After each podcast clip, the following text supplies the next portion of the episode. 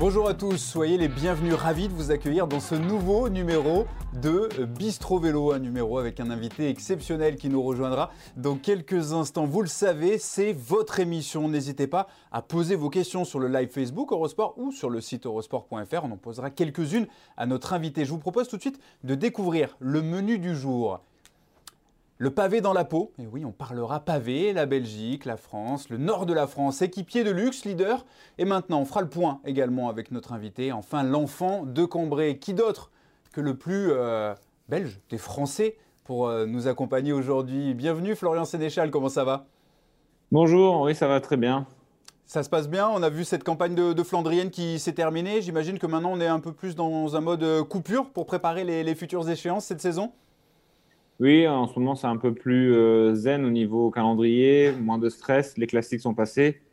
Euh, mon programme de course est assez léger, donc ça va. J'ai repris l'entraînement tout doucement et j'essaie de voir au plus la, famille euh, pour ensuite me préparer pour la fin de saison. On le disait, Florian, dans, l'introduction, le plus belge des, Français. Tu habites en Belgique à l'année, tu appartiens à une formation belge, la Deceuninck Quickstep, et tu aimes ces pavés belges. Qu'est-ce que tu tires comme bilan de ton euh, début de saison? Tu as eu beaucoup de places d'honneur, beaucoup d'accessibles de très haute volée sur des grosses classiques, mais tu n'as pas réussi à, comme on dirait dans le jargon, à la mettre au fond, à gagner cette fameuse victoire cette année. Oui, je suis passé loin. Euh, je suis pas passé loin de pas mal de fois, euh, toujours dans le coup, mais ça ça m'a pas souri. donc, je suis satisfait de, ma condition, mais pas à 100%. Hein, bien entendu, j'aurais aimé gagner. Après, la saison n'est pas finie, donc euh, maintenant j'ai d'autres objectifs et je reste focalisé sur, euh, sur certaines courses et je pense déjà à ma, préparation. On l'a vu euh, deuxième sur des, des grandes classiques cette saison, Gand-Wevelgem, le Grand Prix E3, ça s'est très bien passé. Il t'a manqué un, un, petit quelque chose quand tu regardes comme ça après coup justement ces courses, tu te dis j'ai tout donné ou qu'est-ce qui manque? C'est peut-être le facteur chance également? Bah, tout dépend. Quand j'ai fini deuxième de Grand Level Game, je suis tombé sur plus fort que moi. Hein. Donc là, je savais que voilà, j'étais le deuxième et je suis tombé sur plus rapide que moi. Après, à Rolbeck, euh, au 3, c'est mon coéquipier Casper Asbjørn qui gagne. Il est le premier à attaquer et moi et Stibor, on était là pour bloquer Van Der Poel et Van Der Poel, Nassen, Van Barl et Van Avermaet. Et peut-être que s'ils auraient bouché le trou avec Casper et que ce serait fini au sprint, euh, j'aurais gagné, car j'avais vraiment des bonnes jambes. Donc euh, là, c'est plus ouais, le facteur chance. Mais après, voilà, c'est dans ces courses-là, c'est toujours aussi le plus fort qui gagne. Donc euh, voilà, si je suis deuxième, c'est que j'ai été le deuxième. Et quand je serai premier, c'est que je devais être premier. C'est comme ça. Il n'y a pas de, c'est là du plus fort. Il n'y a pas trop de, chance ni, ni, ni autre. Donc, mais après, je me dis que pourquoi pas euh, en fin de saison en décrocher une belle. Il reste encore, il reste encore du temps. Vous êtes très nombreux hein, sur le live Facebook. Euh, bonjour à Jean-Luc Cornet, Antoine Poetzala qui est là. Beaucoup de questions, tu peux l'imaginer, Florian, concernant Paris-Roubaix. On le sait, c'est la classique qui te fait rêver. Tu l'as d'ailleurs remporté dans les catégories juniors, c'était en 2011. Et cette année, elle aurait déjà dû avoir lieu. Elle a été euh, repoussée pour le moment au début du mois d'octobre, au 3 octobre. On a vu hein, sur les réseaux sociaux, tu as été assez, assez virulent concernant cette euh, décision. Après coup, tu la digères toujours mal, ce report? Bah, En fait, euh, on m'a posé la même question euh, il y a quelques jours. Et quand je regarde un peu les chiffres de la crise sanitaire ces dernières semaines, je me dis que c'était peut-être pas une mauvaise idée de ne pas organiser une course de vélo comme Paris-Roubaix, qui est assez dangereuse pour les coureurs, qui a beaucoup de chutes et qui risque d'envoyer 5-6 coureurs euh, à l'hôpital de, de, de, Valenciennes ou de la région lilloise, des hôpitaux qui sont saturés. Oui. Donc je me dis, bon, allez, allez je peux comprendre. Moi, j'ai eu du mal à accepter l'annulation de l'année passée parce que, alors l'année dernière, je pense que c'était vraiment dommage et incompréhensible de l'avoir annulé alors que tous les classiques sont bien déroulés en septembre. On n'était pas encore dans une vague, euh, dans la deuxième vague de novembre, décembre. Mhm. On était début octobre, ok, l'épidémie montait, mais, les, hôpitaux n'étaient pas, n'étaient pas full. La région des Hauts-de-France, c'était, correct au niveau des chiffres. Donc là, j'ai pas compris. Euh, donc moi, je suis plus euh, déçu de l'annulation de l'an passé. Cette année, je comprends plus quand, quand je regarde les chiffres au niveau des, des hôpitaux des Hauts-de-France, qu'ils ont, qu'ils étaient vraiment à cette saturation. Donc, je me dis que ça aurait été bête d'envoyer peut-être 4, 5 coureurs. C'est pas beaucoup, 5 coureurs, mais envoyer 5 coureurs à l'hôpital alors qu'ils sont déjà full, full, full. Donc, euh, c'était surtout ça hein, au niveau de, la préfecture qui posait souci. C'était pas forcément d'organiser une course de vélo en soi, c'était euh, les risques de chute. On les connaît sur Paris-Roubaix et d'envoyer, tu l'as dit très justement, des, coureurs à, l'hôpital dans des hôpitaux déjà euh, surchargés. On imagine que début du mois d'octobre, c'est ton objectif de, de fin de saison, ton objectif de la saison tout court Paris-Roubaix. Oui, bah, j'avais déjà les championnats du monde euh, dans le coin de ma tête, dans le coin de ma tête, pardon. Ouais. Et là, euh, une semaine après les mondiaux, il y a Paris-Roubaix, donc je me dis, euh, ça va être deux semaines très très importantes pour moi. Et du coup, ça m'a motivé vraiment pour cette période-là de l'année. Et donc j'ai dit, on arrête, on, on pense pas au Tour de Tour de France, on va se focaliser sur la, le Tour d'Espagne. Et ensuite, après le Tour d'Espagne, avec la les effets des trois semaines de course. Euh, j'espère vraiment être à 100%, 110% sur les championnats du monde et sur Paris-Roubaix. Donc voilà, c'est vraiment euh, deux belles occasions de, de, faire quelque chose de grand et voilà, je vais mettre toutes mes choses de, mon côté. Justement, les championnats du monde, euh, tu en parles, ils auront lieu en Belgique euh, au mois de septembre, du côté euh, d'une province que tu connais bien, la Flandre. Et il y a de nombreuses questions, notamment Maël qui nous demande ces championnats du monde dans des endroits que tu connais bien, tu as envie d'y participer? Tu nous en parles, ça veut dire que tu as peut-être eu quelques échos du côté du sélectionneur national, Thomas Vauclair? Oui, j'ai beaucoup parlé avec Thomas, on échange beaucoup avec lui. Et je lui ai dit que voilà, moi, c'était mon gros objectif, que j'allais faire la Volta, que ça allait m'affûter, que ça allait vraiment me préparer pour les mondiaux. Euh, donc, il pouvait me faire confiance. Après, euh, on ne sait pas ce qui peut arriver. Si j'ai une méforme, euh, si j'ai un surentraînement, on ne sait pas. Si je suis fatigué de ma saison, on ne sait pas. Peut-être que j'aurai pas la condition. Et dans ce cas-là, je ne ferai pas la championnat du monde. Mais normalement, tout, devrait, bien se passer. C'est un circuit qui me va. Et, et puis avec Julien, avec Anthony Turgis ou Christophe Laporte, on peut, avoir vraiment un très gros collectif. Et c'est assez intéressant. Hein. On ne sera pas isolé, on sera vraiment une, grosse équipe, une équipe importante, euh, l'équipe de France pour les mondiaux. Donc euh, voilà, on parle beaucoup avec Thomas. Euh, il y aura un titre à défendre.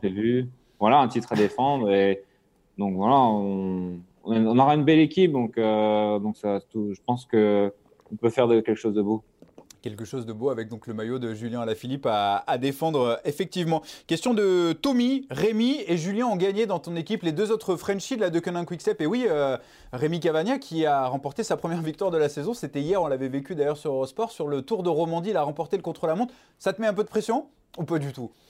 Bah, et Rémi, il est, comme moi, il a fait euh, deux fois deuxième, il me semble, cette année. donc c'est normal, comme moi, deux fois deuxième, une fois troisième. Donc c'est normal euh, qu'il gagne. C'est l'un des meilleurs maintenant dans cette discipline-là du contre-la-montre. Il a vraiment, vraiment bien préparé cette, euh, cette discipline-là cette année, des, des tests euh, posturales, des entraînements spécifiques. Donc pour moi, c'est avec la force qu'il a et le talent qu'il a, pour moi c'est normal qu'il gagne. Je suis très, très, très heureux pour lui. J'ai envoyé un message hier. Vraiment content parce qu'il le mérite et c'est un mec super. Et ah oui, maintenant il reste plus que moi et j'espère vraiment en gagner en gagner une belle, mais il y a encore pas mal de courses, hein, donc euh, je me fais pas de soucis. Je voulais avoir ton avis, Florian, toi qui as l'habitude, tu habites en Belgique, tu as l'habitude de courir dans ces grandes classiques, ces semi-classiques belges tout au long de la saison. Euh, tu connais surtout la ferveur du public en Belgique sur le Ronde van Vlaanderen, euh, sur les courses très importantes euh, comme le, Grand Prix O3. Qu'est-ce que ça fait quand on est coureur cycliste professionnel, quand on aime ces classiques, d'évoluer sans public, sans cette ferveur? Oui, bah, j'ai fait plusieurs fois le Tour des Flandres. Euh, j'ai fait des éditions avec un monde fou et c'était super. Et les deux dernières éditions, c'était à, huis clos. Et j'étais dans le final et il y avait personne dans Quarmont. Donc c'est vrai que j'ai senti qu'il manquait quelque chose sans les spectateurs. Euh, le Quarmont sans spectateurs, c'est pas pareil, même le Patersberg. Donc euh, ah, il manque quelque chose. Hein. Il y a plus, il manque une petite, une petite magie, on va dire.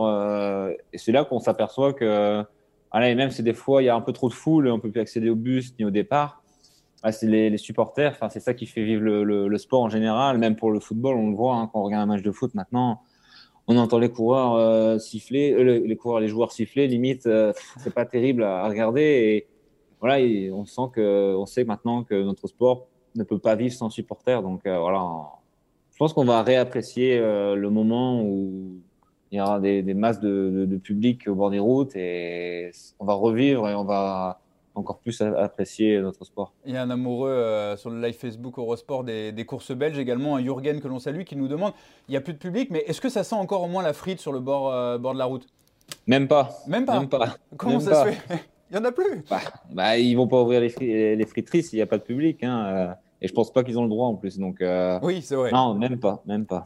Ok, très bien. Les championnats du monde, on en a parlé. Il y a Doumé qui nous parle, le nom qui revient souvent. Marc Cavendish, c'est vrai que Marc Cavendish, il a rejoint ta formation la de Quick Quickstep euh, cette année. C'est le renouveau de Marc Cavendish, ce vainqueur à quatre reprises sur le, Tour de Turquie. Et toi, Florian, tu as eu l'occasion d'évoluer avec lui en début de saison sur certaines semi-classiques belges. Qu'est-ce que ça fait de, courir avec euh, Marc Cavendish, la, légende? Oui, mais je suis impressionné par son mental, euh, Marc. il a un mental incroyable et cet hiver, il était motivé, il s'entraînait vraiment bien il baissait pas les bras et il voulait vraiment prouver qu'il n'était pas très retraite, comme on dit.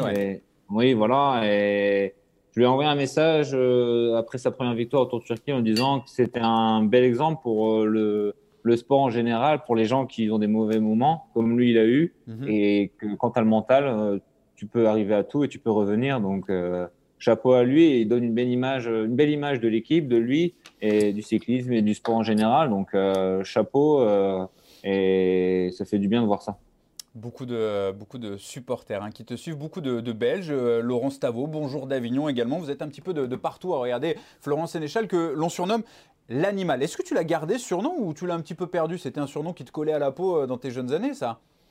En fait, je sais pas pourquoi, c'est des Belges qui m'ont, des Flamands qui m'ont donné ces surnoms-là. Ils m'ont dit avec l'accent, tu roules comme un animal parce que quand on était jeune, euh, allez, on, on calculait pas trop, j'attaquais, je roulais. Et puis après, c'est, resté comme ça, euh, l'animal. Et du coup, c'est un petit surnom qui traîne derrière moi. Et bon, ça fait bizarre, mais bon, c'est chaque coureur a un surnom. Et bon, moi, c'est l'animal. Et souvent, tu le choisis pas, mais ça va, c'est pas non plus. Euh, c'est bien, je trouve, comme surnom, mais donc euh, ouais. Il y a pire, hein, rassure-toi, il y a pire. Il y a pire, euh, il y a pire comme il y a moins bien. Enfin, pour moi, ça va. L'animal, ça, me fait. Pour moi, je le prends bien, donc ça va. Ok, très bien. Énormément de questions également. On parle des Flandriennes. Mathieu Van Der Poel, Wood Van Aert, forcément, ça intéresse euh, les gens qui suivent le, cyclisme et qui suivent d'autant plus les, Flandriennes. Tu as couru avec les deux cette saison. Tu t'es battu avec eux pour aller remporter de, hautes victoires. Qui t'impressionne le plus entre Mathieu Van Der Poel et Wood Van Aert, les, deux extraterrestres qui dominent désormais les, classiques flandriennes? C'est quand on regarde les coureurs, on a l'impression que c'est vraiment deux mêmes euh, styles, mais en fait, compte, euh, non, pas du tout. Wood Van Aert, on sent que c'est quelqu'un qui, travaille beaucoup et qui est très professionnel quand on voit qu'il est polyvalent sur, euh, sur le contre-la-montre, sur les sprints, même en montagne et sur les classiques. Donc c'est quelqu'un qui est très sérieux et très calme et qui est très professionnel. Tandis que Mathieu Van Der Poel, c'est plus le talent, je pense, et euh, qui, qui, qui, qui, fait du vélo par plaisir et donc euh, qui se prend pas trop la tête. Il fait même de la motocross dans, dans ses journées de repos. Donc euh, pour un joueur cycliste, c'est assez, assez rare.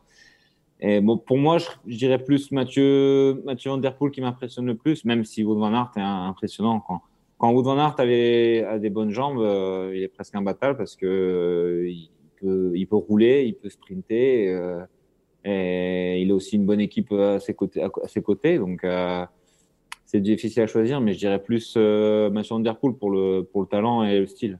Justement, euh, j'aimerais bien savoir ce qui se disait le, matin dans le bus de la de Quick Quickstep euh, autour du directeur sportif quand on arrivait sur ces grandes classiques, sur un Tour des Flandres, quand on avait Julien Lafilippe dans l'équipe, quand on t'avait toi, euh, Florent Sénéchal. Qu'est-ce qu'on disait sur Mathieu Van Der Poel ou Van Aert? C'était vraiment des coureurs à, pointer? Il y avait un discours particulier de la part du directeur sportif concernant ces coureurs ou alors on les englobait dans le reste? Oui, on les englobait dans le reste. C'est sûr, on, on prêtait attention et mais après, on s'est dit, on doit faire notre course. On ne doit pas juger notre course par rapport à, ces deux, à ces deux leaders-là. On doit faire notre course et c'est eux qui doivent s'adapter à notre course. Donc, euh, on doit toujours être, avoir une carte d'avance sur, sur eux et c'est ce qu'on a su faire euh, sur le Tour des Flandres et aussi sur un rollback. On a joué sur notre collectif. Hein. Il n'y a que comme ça qu'on peut y arriver et euh, ça a marché. Et donc, non, on calcule, on calcule pas de ce que eux vont faire. On fait notre course, on met toutes les chances de nos côtés Et si on perd, on perd. on peut analyser nos erreurs. Si on gagne, ben voilà, c'est tout, tout bénéf, comme on dit. Donc, si on commence à dire, bon, on attend ce que Mathieu fait, ou ce que Van Aert fait, on aura, on gagne pas de course, c'est sûr. C'est plus compliqué. Euh, tu parlais de ta formation là de Quick Quickstep. Ça va nous amener à cette euh, deuxième partie, équipier de luxe, leader.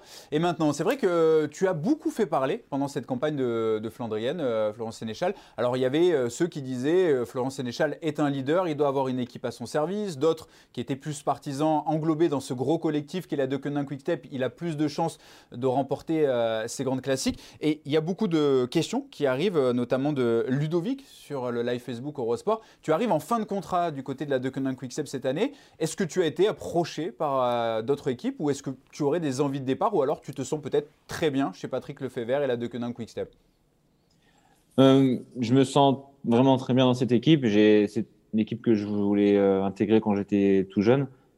Et c'est une équipe incroyable avec un staff incroyable, des coureurs incroyables. Le Wolfpack. Voilà, voilà, il y a un esprit d'équipe incroyable.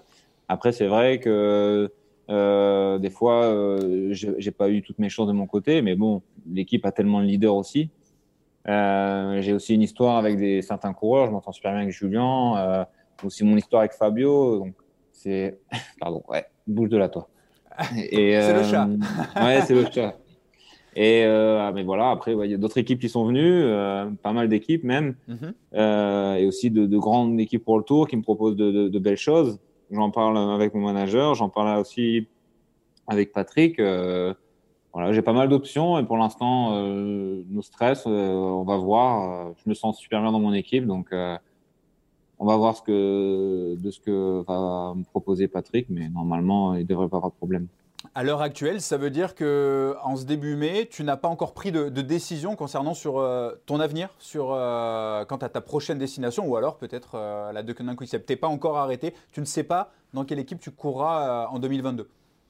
Non, je ne sais pas encore. Après, j'ai vraiment de, très belles options et je suis dans une bonne équipe. Je me sens très bien. Donc, comme on dit, j'ai un problème de riche. donc donc ça va. Donc il y a quatre ans, je m'aurais jamais. si on retourne quatre ans en arrière, j'aurais jamais pensé avoir les opportunités et les options que j'ai là maintenant. Donc je suis assez content et heureux d'avoir euh, ce problème de riche. Mais euh, voilà, après il va falloir prendre la bonne décision. Mais dans tous les cas, euh, ça sera une bonne décision, j'en suis sûr. Justement, tu parlais de, ton manager, Patrick Lefebvre. Question de Maël Denier. Quelle est ta relation justement avec Patrick Lefebvre? On le rappelle, tu étais passé euh, dans les catégories jeunes en 2013 dans l'équipe réserve, l'équipe de formation euh, de la Deceuninck Quickstep à l'époque, avec Julien Alaphilippe. Tu es parti ensuite du côté de la formation Cofidis pour mieux revenir chez Patrick Lefebvre. Il y a un lien indéfectible entre toi et ton manager?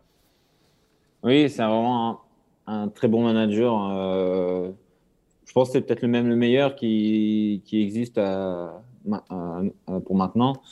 Euh, j'arrive vraiment à bien parler avec lui et on sent aussi quand il, est, il y a quelque chose qui, doit, qui, l'énerve, il va te le dire, il va pas tourner autour du pot. C'est quelqu'un de très honnête.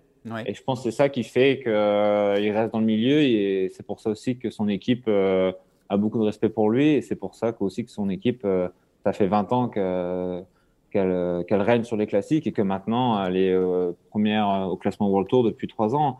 Voilà, il, s'est trouvé les sponsors et voilà, il sait aussi respecter ses sponsors, respecter ses coureurs, respecter son staff. Donc c'est quelqu'un qui, adore son, qui adore son le vélo, qui adore son métier, qui a qui adore ses coureurs, mais aussi qui pousse une gueulante quand ça ne va pas, et qui, qui sait prendre des décisions et qui, voilà, qui un, un vrai patron, mais pas non plus très strict, mais strict quand il faut. Donc voilà, c'est quelqu'un que j'apprécie beaucoup et que je respecte beaucoup. Il est même venu à mon mariage. Et euh, je, je, pense, je sais que je m'entendrai toujours avec lui quoi qu'il arrive. On parlait de la domination, tu en parlais de la domination de la Deceuninck Quickstep. Cette saison, 21 succès. 21 succès, vous dominez euh, le classement World Tour. Quel est le secret, la potion magique chez la Deceuninck Quickstep? Pour moi, euh, si je dois dire le, secret, ce serait qu'il y a une concurrence interne dans l'équipe. Mhm. Une émulation. On sait que, oui, voilà, on sait que si, allez, il y a tellement de leaders que même les leaders peuvent pas se reposer sur leur laurier parce que voilà, ils peuvent être mis euh, hors course euh, ou pas, voilà, être mis hors jeu. Donc, ce qui fait que tout le monde se donne à fond parce qu'on sait que si tu fais les choses à moitié, ben, tu vas pas faire les courses que tu veux et tu vas rouler dès le départ. Euh, voilà, tu vas devoir être coéquipier tout le temps. Ce qui fait que voilà, les stages d'entraînement, tout le monde est à fond, tout le monde se, se donne à fond, ça, ça s'entraîne euh, à 100%. Et même moi, j'ai toujours une pression de me dire, euh, j'ai peut-être pas faire cette course-là euh, dans, dans, le front de, des classiques. Mm-hmm on est sept, il y a cinq coureurs qui peuvent gagner la course. Donc, euh, on se dit que je dois, être, je dois être à 100% parce que si je suis à 90%, bah, je vais, on va me dire, bah, Florian, t'étais pas bien la semaine dernière, bon, bah, tu vas rouler à tel endroit. voilà, c'est ça. Donc, euh, on a toujours une pression pour dire, je dois être à 100%, sinon j'aurais pas mes chances. Ce qui fait que tout le monde marche, en fait. Et c'est un peu dur euh, à comprendre des fois, mais c'est ce qui fait la recette de, de toutes ces victoires. Et, la recette euh, voilà, de, la performance. Tout le monde se donne à fond à l'entraînement, en course. Euh, il n'y a jamais une course où on se dit, bon, je prends le départ et on verra ce qui va se passer. Chaque coureur euh, dans l'équipe a son rôle à faire et chaque coureur se donne à fond. Et c'est ce qui fait qu'à chaque fois on réussit et qu'on prend du plaisir sur, sur les courses. ça vous pousse à, vous dépasser. Jean-Luc Cornet qui te demande sur le tour cette année, hein, tu l'as dit, ton programme ça passera plus pour, euh, par la Vuelta. Justement, en parlant du, Tour de France, ta dernière participation c'était en, 2017. Est-ce que c'est quelque chose qui te manque à toi? Oui, le Tour de France ça me manque. Hein, euh... Ever catch yourself eating the same flavorless dinner three days in a row? Dreaming of something better? Well. HelloFresh is your guilt-free dream come true, baby. It's me, Kiki Palmer.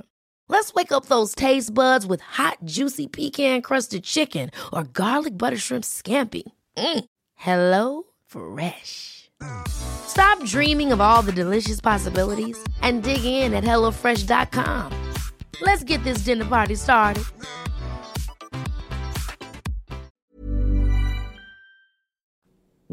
Cette année, j'aurais bien aimé le faire.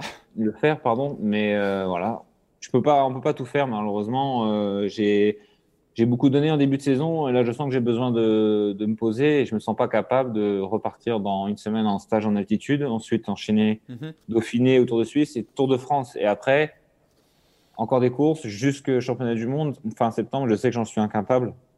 Donc il faut prendre des décisions. J'en ai parlé avec mon entraîneur. Mon entraîneur m'a dit Florian, tu as plus de chances d'être champion du monde que de gagner une étape sur le Tour de France. Je dis, c'est vrai. Il me dit, parce qu'il bah, y a Sam Bennett, donc tu vas devoir l'emmener pour les sprints. Et après, il y a, y a, Julien, donc tu vas devoir l'aider sur des étapes euh, euh, assez accidentées. Donc, si tu penses à toi, autant euh, euh miser la Volta où tu pourras avoir des chances de gagner une étape. Et, euh, et ensuite, euh, les championnats du monde, ça, c'est la meilleure préparation possible. Donc, je préfère faire ma saison en trois grosses parties et la, le milieu de la, saison, le faire sans stress, on va dire. Donc, euh, ouais, le Tour de France, ça me manque. Euh, cette année, je voulais le faire. Et puis, en fin de compte, quand j'ai vu les championnats du monde, je me suis dit, non, non, non, je préfère faire les championnats du monde à 100%. Donc, euh, j'espère que l'année prochaine, euh, tout pourra coller pour que, que, je le fasse parce que vraiment, ça me manque. C'est une course incroyable. Euh, ok, le Giro, c'est beau. Ok, la Volta, c'est sans stress, c'est sympa. Mais le Tour, c'est quelque chose de ça reste Ça reste le Tour, l'arrivée sur les champs, le public l'organisation, euh, le stress qu'apporte cette course. C'est quelque chose que je veux vivre et que j'ai jamais vécu avec Quickstep et je veux vraiment le faire. Donc, euh, mais comme je, comme je vous dis, on peut pas tout faire malheureusement. Donc, euh, pas cette année, mais voilà, je suis encore jeune, hein, j'ai 27 ans, je peux en faire encore, je peux encore en faire pas mal de Tour de France. On sent hein, justement que quand on parle de Tour de France, ça reste quelque chose qui, qui a déjà participé, qui te, qui te tient particulièrement à cœur, forcément. Il y a un coureur dans, cette équipe, on est obligé d'en parler, euh, c'est ton compère, vous étiez ensemble, on le disait, dans cette équipe euh, réserve euh, à l'époque de la Deceuninck Quickstep dès les années 2013. C'est Julien Lafilippe, vous êtes trois Français dans cette formation en compagnie de Rémi Cavagna. Et Julien, cette année, il a un maillot de champion du monde sur les épaules et il a un petit peu comme toi, Florian, les ambitions dans les Flandriennes, notamment sur le, Tour des Flandres. Comment on vit cette cohabitation? Et j'aimerais que tu nous parles un petit peu plus de, de ta relation avec Julien, toi qui le connais depuis tellement longtemps. Ah, bah, Julien, c'est un mec super, hein, euh, toujours, euh, toujours agréable à vivre, souriant, euh, à vouloir déconner et qui sait se mettre la pression quand il faut, mais sinon, en dehors de ça, il veut. Il veut, des fois, il me dit voilà, on arrête de parler vélo, on parle d'autre chose. Voilà, c'est quelqu'un qui vit au jour le jour et, et, et je suis impressionné par son, son sang-froid et son, son assurance. Quand il dit bon, ah, cette course-là, je pense pas je serais bien, mais bon, il y a encore les, les flèches, la, flèche wallonne, Liège, tout ça, et on verra. Et puis à la flèche wallonne, il gagne, il a failli gagner Liège. Donc, euh, ouais, c'est quelqu'un, c'est un, un, bon exemple pour euh, dans l'équipe pour euh, relativiser le plus possible quand on a des coureurs qui ont trop de stress ou qui n'arrivent pas à, gérer le, le stress, l'entraînement, les courses, la pression. Quand on le regarde lui, faut prendre un exemple sur lui, sur euh, comment voir les choses, comment relativiser. Et, et je pense euh, pour, euh, pour les jeunes, c'est bien. Toi qui le côtoies au quotidien, Florian, depuis de nombreuses années, Julien, est-ce que tu as une anecdote sur lui à raconter, peut-être en course ou avant course Justement, tu dis que c'est quelqu'un de, de, très relax. On l'a vu sur de nombreuses vidéos sur les réseaux sociaux. Il est vraiment très relax dans la vie de tous les jours. Je suis persuadé que tu as, as, un petit quelque chose en tête quand tu parles de Julien Lafilippe. Ah, là maintenant, je ne saurais pas vous dire. Ouais, je sais qu'il qui a un bon déhanché pour danser dans, le bus, il est doué. Bon, des fois, il grimpe euh, aux étagères dans le bus aussi, donc euh, c'est un petit singe, il est agile et léger, mais là maintenant, je saurais pas vous dire. Euh, j'ai tellement passé de bons moments avec lui et rigolé, et même son rire, des fois, sa blague elle est nulle, mais son rire est marrant, donc je rigole de son rire plus que de sa blague, mais ouais, c'est un bon mec, hein, et j'ai pas d'anecdote, mais je peux vous dire que j'ai bien rigolé avec lui. et, ça se sent quand, euh, quand tu en parles. Il y a beaucoup de, questions. Euh, Jérôme notamment qui nous dit Tu es peut-être l'un des coureurs les plus réguliers de ce début de saison. On le disait, c'est un petit peu dans le titre, toujours placé. On a d'ailleurs préparé une petite infographie. On a travaillé hein, du côté euh, d'Eurosport. toujours placé, rarement vainqueur. On va voir sur ton palmarès le Saint-Main en 2019 et l'Overisé en 2020. On a calculé depuis 2012, Florian Sénessal, c'est 77 top 10, 21 podiums toujours placé, mais seulement deux victoires au compteur professionnel. Est-ce que toi, tu, y penses en te disant, euh, as quand même, je suis passé à côté plusieurs fois? Euh, bah, Je me dis que je tombe toujours sur plus fort que moi, mais après, il y, a des courses que j'ai pas très bien gérées, hein, comme le Grand Prix de Ploué l'an passé, où je devais gagner. Et j'ai trop attendu et je me suis fait rattraper par, par derrière dans le final, dans les 200 mhm. derniers mètres. Là, là c'était ma faute. Euh, oui, un manque de confiance en moi peut-être. Euh, J'en parle avec un psychologue. Euh, J'essaie de, de, travailler ça. Après, euh, oui, euh, j'aimerais bien trouver une solution. Je m'entraîne dur. chaque année, j'évolue. C'est ce que j'essaie de, de, voir depuis que je suis entré dans l'équipe. Chaque année, je suis de plus en plus fort. je crois que je suis encore neuvième au classement mondial, donc ça va, ça prouve ma régularité. Mais on, on, retient plus les vainqueurs, donc il euh, faudra peut-être un jour passer la vitesse supérieure. mais je travaille, je travaille pour, et c'est pour ça que j'essaie vraiment de focaliser mes objectifs euh, de la saison et pas essayer de tout faire et ou ne pas essayer d'être en forme euh, toute l'année, ce qui est impossible. Donc, euh, je dois encore évoluer et j'évolue chaque année et je travaille encore plus dur chaque année. Euh, j'ai sais maintenant que pour gagner des courses, faut vivre vélo tous les jours. Donc, euh, étape par étape, on va dire. Oui, parce que sur tous tes grands objectifs, sur toutes les Flandriennes, euh, un top 10 sur le Tour des Flandres, un top 10 sur Paris-Roubaix, on le disait, deuxième de Gand-Wevelgem, deuxième du Grand Prix E3, euh, septième du, du Het Newsblad. Et c'est ce qui fait penser à, certains de tes suiveurs en se disant, il lui faut une équipe complètement à son service pour justement l'aider à atteindre ses objectifs. Tu, leur réponds quoi à, ces gens? Bah, Ils n'ont ils ont pas, ils ont pas tort. Hein. Après, quand je parle avec mon équipe, je leur, fais comprendre que je suis très heureux de, lancer des sprints, ça me fait plaisir.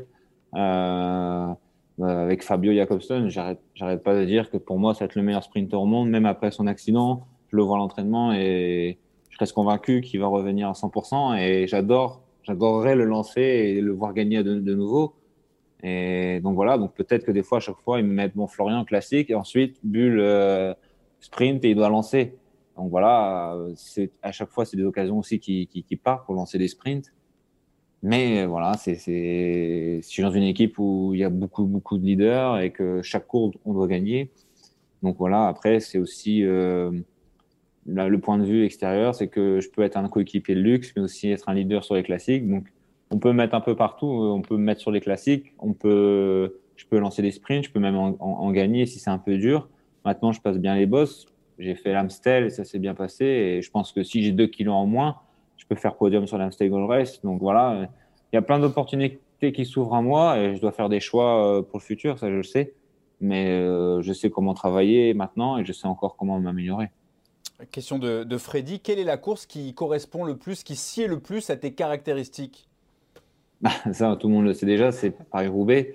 Euh, J'en parle beaucoup avec, avec des amis et c'est vrai, allez, c'est Paris-Roubaix parce que physiquement, je suis, toujours, je suis un peu musclé, un peu lourd du haut du corps, ce qui me pénalise dans les montées, comme des montées raides euh, autour des Flandres avec le Koppenberg, le, le Taillenberg qui s'enchaîne. Euh, je sens que mon poids me, me pénalise un peu. Mais sur un Paris-Roubaix, quand toute la journée on tire sur les bras, euh, le cou, les pectoraux, je sais que moi je suis plus à l'aise que, que quelqu'un qui, qui, qui, qui n'a rien au, haut du corps et forcément après 50 km de pavé, sur six, à bout de 6 heures, euh, le, le, haut du corps lâche. Tandis que moi, après un Paris-Roubaix, j'ai pas mal aux mains, j'ai pas mal aux bras. Euh, donc, euh, je sais que c'est ma course. Je sais qu'il y a un moment, euh, quand je passe mon, le moment sans PVL, il y a quelque chose qui, qui, se passe, qui se débloque et les jambes euh, elles me font mal, mais je peux pousser et, et j'ai une envie incroyable. et j'ai aussi une, une, plus d'assurance sur cette course-là que sur un Tour des Flandres. Donc, il y a tout qui joue, le physique, le mental. Donc, c'est pour ça que je suis où je me suis beaucoup exprimé sur l'annulation de Paris-Roubaix parce que voilà, ça fait deux ans qu'elle a, qu'elle a pas lieu mhm. et l'année passée, j'étais en forme là où Paris-Roubaix devait se faire. Ça s'est pas fait, donc j'ai pas su prouver ma vraie valeur peut-être. Cette année, la même chose. Et cette année, je suis en fin de contrat, donc ça me fait de la peine parce que je travaille beaucoup pour ça. Et je suis toujours freiné deux semaines avant euh, par une annonce officielle comme quoi Paris-Roubaix reporté, annulé. Donc, euh, bon, voilà, c'est pour ça que sur les réseaux sociaux, des fois, sur les réseaux sociaux, des fois, j'étais un peu cru. C'est parce que je travaille beaucoup pour cette course-là avec le matériel, avec Specialized, euh, avec mon entraîneur, euh, ma femme qui me suit pendant 6 heures, 7 heures sur le, sur le parcours. Et y a, tout ça s'emballe. Et quand il y a une annonce qui arrive, pas de Paris-Roubaix, ça fait mal au cœur. Ouais. Deux fois de suite. Bon, voilà. Mais bon, cette année, c'est pas annulé. On se rendez-vous le, le, 3 octobre et on verra, on verra ce qu'il advient. Il y a une question de, voilà. de, Tina qui va pas faire que des heureux hein, dans l'équipe. Tu vas pas te faire que des copains. Tina qui nous dit euh, Florian, il court avec des Remco Evenepoel, des Julien Lafilippe, des Casper Asgreen, des Yves Lampart. Qui est le plus fort? Remco Evenepoel. Remco? Pourquoi? Remco. Il y a Mathieu, les Julien, les Casper, les, les, les, les grands sprinters, Saint Bennett, tout ce que vous voulez, mais Remco je l'ai vu rouler, j'ai couru avec lui autour de Pologne. Et ce qu'il a fait autour de Pologne, avant qu'il tombe autour de Lombardie, mm -hmm. c'était incroyable. C'était à 50 km de l'arrivée. Il me dit Ouais, je dois attaquer. J'ai dit Non, non, attaque pas. Il a, après les bosses, là, il y a 25 km de vallée, plus trois bosses raides. Non, non, mais il faut faire la course. Euh, il avait 20 ans, il me dit ça, il le fait tout seul, il attaque sur la vallée tout seul, il prend une minute dans la vallée alors que c'était Fulzang, Schaffman qui tournait derrière lui. Et il finit avec 2 minutes 30 d'avance. Et il avait le dossard de ouais. Fabio dans son dos ça veut dire qu'avant le départ, il savait qu'elle arrivait tout seul. Donc, euh, et, il le dit, il dit bon, là, ça va le faire, je vais, moi, je vais gagner. Quand il vous dit ça, alors qu'il a 20 ans, euh, c'est un exemple. Euh, il a, il a, il a l'assurance, euh, il a le moteur incroyable, il s'entraîne très fort. Je pense qu'il n'y a pas beaucoup de coureurs qui peuvent s'entraîner comme lui sans avoir de, grosses fatigues. C'est impressionnant. Donc pour moi, pour moi, ça reste le, le phénomène et le coureur qui m'a le plus impressionné. Justement, Florian, tu n'es pas sans savoir que le Tour d'Italie va débuter le 8 mai. Ce sera d'ailleurs à suivre sur Eurosport. Remco Evenepoel, dont on parle, n'a pas couru depuis sa chute sur le Tour de Lombardie l'an passé. Est-ce que pour toi, Remco Evenepoel va arriver en grande forme et est capable, allez, de remporter le prochain Tour d'Italie? Capable de gagner un grand tour, ça on peut jamais savoir. Mais moi je pense qu'il sera présent, euh, qu'il sera, sera pas là pour euh, pour dire de, faire du vélo. Il sera là vraiment pour gagner euh, des étapes et faire quelque chose de, beau, j'en suis sûr. Il s'est entraîné très dur. Physiquement, il est, je sais qu'il est à 100%, qu'il s'est qu'il s'est bien préparé, qu'il n'a plus de problème. Donc moi j'ai hâte de le voir sur sur les routes d'Italie et je le supporte à 100% et et je sens qu'il va faire de belles choses et je pense qu'il y a beaucoup de monde qui vont regarder le Giro grâce à lui.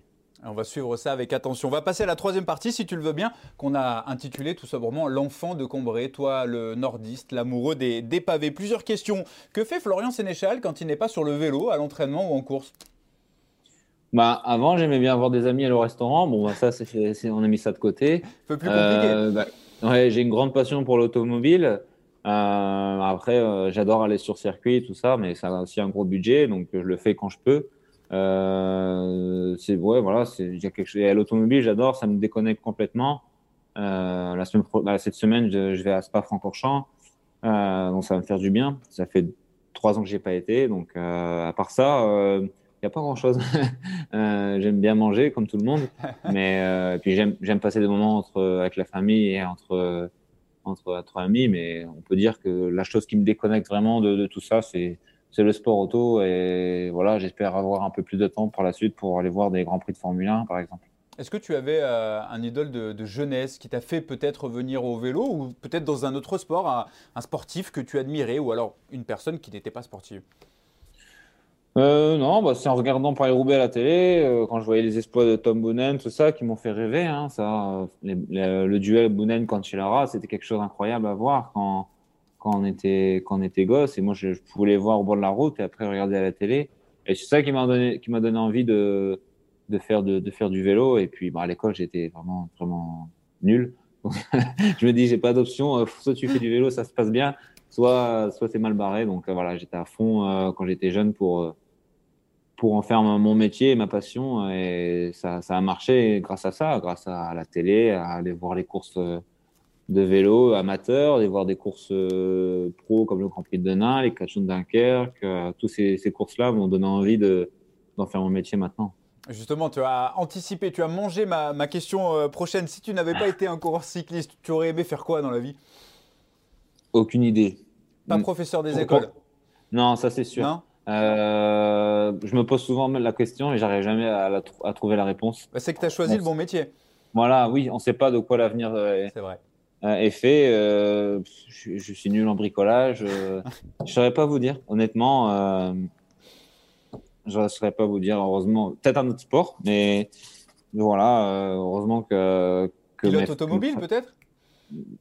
Je sais pas, je sais pas. Non, mais heureusement que voilà que j'ai eu mes parents, mais maintenant ma femme qui, qui, me supporte à 100% et que j'ai pas eu de soucis pour pour passer professionnel parce que c'est vrai que je sais pas ce que j'aurais fait et, et c'est un luxe et c'est une fierté de pouvoir vivre de sa passion. Justement, on dit toujours que pour euh, performer, quand on est sportif, il faut un équilibre familial, euh, ce fameux coton, cocon. Pardon, et on dit toujours que derrière un grand champion se cache une grande femme. Et je sais que c'est ce qui te, ça te sied particulièrement parce que tu es très proche, tu es très famille, euh, Florian. Et surtout, on te voit avec ta compagne souvent sur, sur les réseaux. C'est quelqu'un de très important pour toi dans ta carrière sportive. Oui, c'est quelqu'un qui vit à 100% pour moi, et, alors que moi, je ne vis pas à 100% pour elle, parce que voilà, une carrière sportive, il faut faire des concessions. Et comme là, par exemple, euh, pendant ma femme, pendant peut-être deux mois, elle a vu personne. Mais quand je vous dis personne, c'est personne parce qu'il y avait un risque Covid. Et je lui ai dit, tu sais, si tu vas voir tes parents qui ont vu des amis deux jours avant, euh, ça va pas le faire parce que s'ils ont le Covid, toi, tu as le Covid, tu me le donnes, je peux pas faire les classiques. Tu connais les conséquences. C'est pas. Ouais.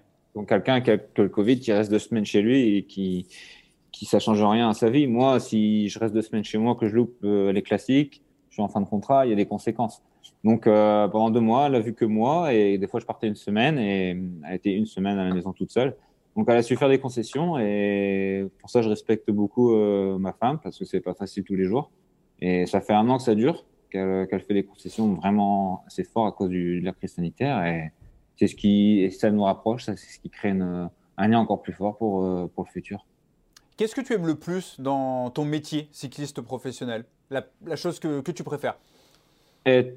Être, maître de son emploi du temps quand on est à la maison. C'est pas mal ça. ouais, ça, veut dire que je pars à l'heure que je veux euh, et je fais ce que je veux. Si j'ai envie de faire 6 heures de vélo, je fais 6 heures de vélo. Si j'ai envie de faire qu'une heure, je fais qu'une heure. Euh, on peut mixer aussi, donc ça c'est vraiment, vraiment un, un luxe. Euh, et j'apprécie beaucoup. Et à contrario, ce que tu aimes le moins dans ton métier? Euh, Tous les jours, tu, tu, comme je disais tout, euh, il y a quelques minutes, tu, tu, dois vivre vélo. Donc ça veut dire que, admettons, j'ai fait 6 heures de vélo aujourd'hui, euh, j'ai 2 kilos de trop, bah, on va essayer de pas trop manger le soir, donc ce qui fait que tu en fringale complète à 22 heures.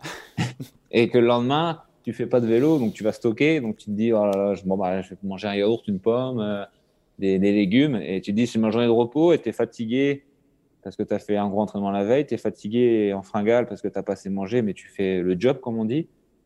Et tu te dis, une personne normale, sa journée de repos, elle va prendre l'apéro avec des amis, elle va faire une activité. Même moi, faire une marche de une heure, euh, alors que j'ai mangé qu'une pomme, ça, ça, ça me va pas. Donc je me dis, ça c'est dur parce que bah, c'est tous les jours. Tu dois penser à tout, au repos, au sommeil, à la nourriture. Donc, il faut vivre vélo pour que ça marche. Et, je l'ai compris depuis deux ans. Donc, c'est le seul. Euh, allez, c'est pas non plus un, un, gros problème, mais c'est la seule chose qui, qui, est un peu dure à, à vivre. Du coup, tu comprends peut-être les gens qui pensent que le sport de cycliste professionnel, le cyclisme professionnel tout court, est, le sport le plus ingrat. C'est énormément de sacrifices, énormément de concessions. Tu nous en as parlé, que ce soit alimentaire ou, familial, pour peut-être euh, quelques minutes de, gloire dans une saison. Oui, c'est un sport, euh, un sport ingrat, mais euh, pour quand on voit tous les efforts physiques, tout ce qu'il faut faire, vraiment faire attention. Mais après, si on compare les autres sports, euh, les autres sports euh, quand on voit la pression euh, dans le football ou la Formule 1, et pour percer dans le football, il y en a vraiment très peu qui y arrivent. Pour percer dans la Formule 1, il y en a vraiment très très peu qui y arrivent. Le tennis, pareil. Tandis que le vélo, on sent que voilà, il y a des équipes de, de 25 coureurs.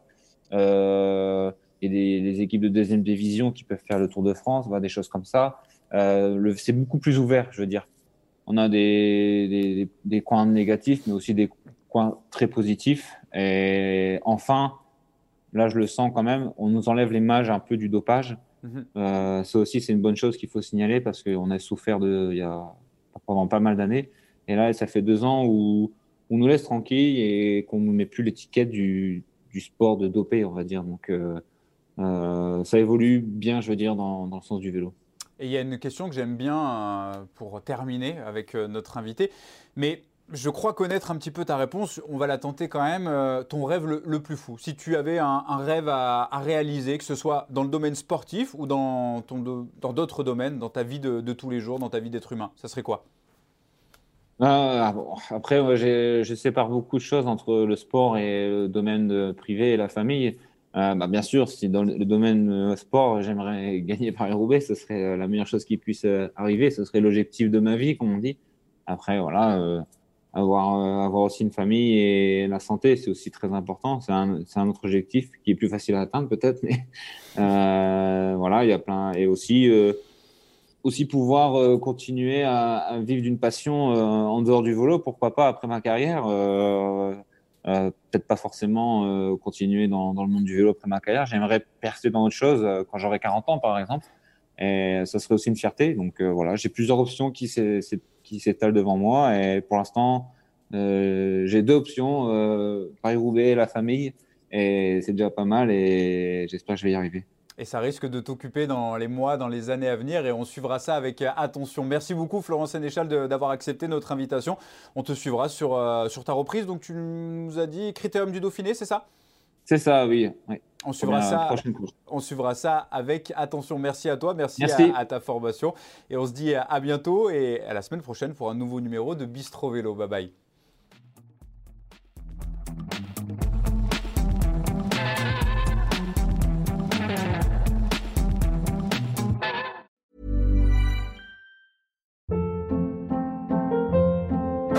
Hold up. What was that? Boring. No flavor. That was as bad as those leftovers you ate all week. Kiki Palmer here, and it's time to say hello to something fresh and guilt-free. Hello Fresh. Jazz up dinner with pecan-crusted chicken or garlic butter shrimp scampi. Now that's music to my mouth. Hello Fresh. Let's get this dinner party started. Discover all the delicious possibilities at hellofresh.com.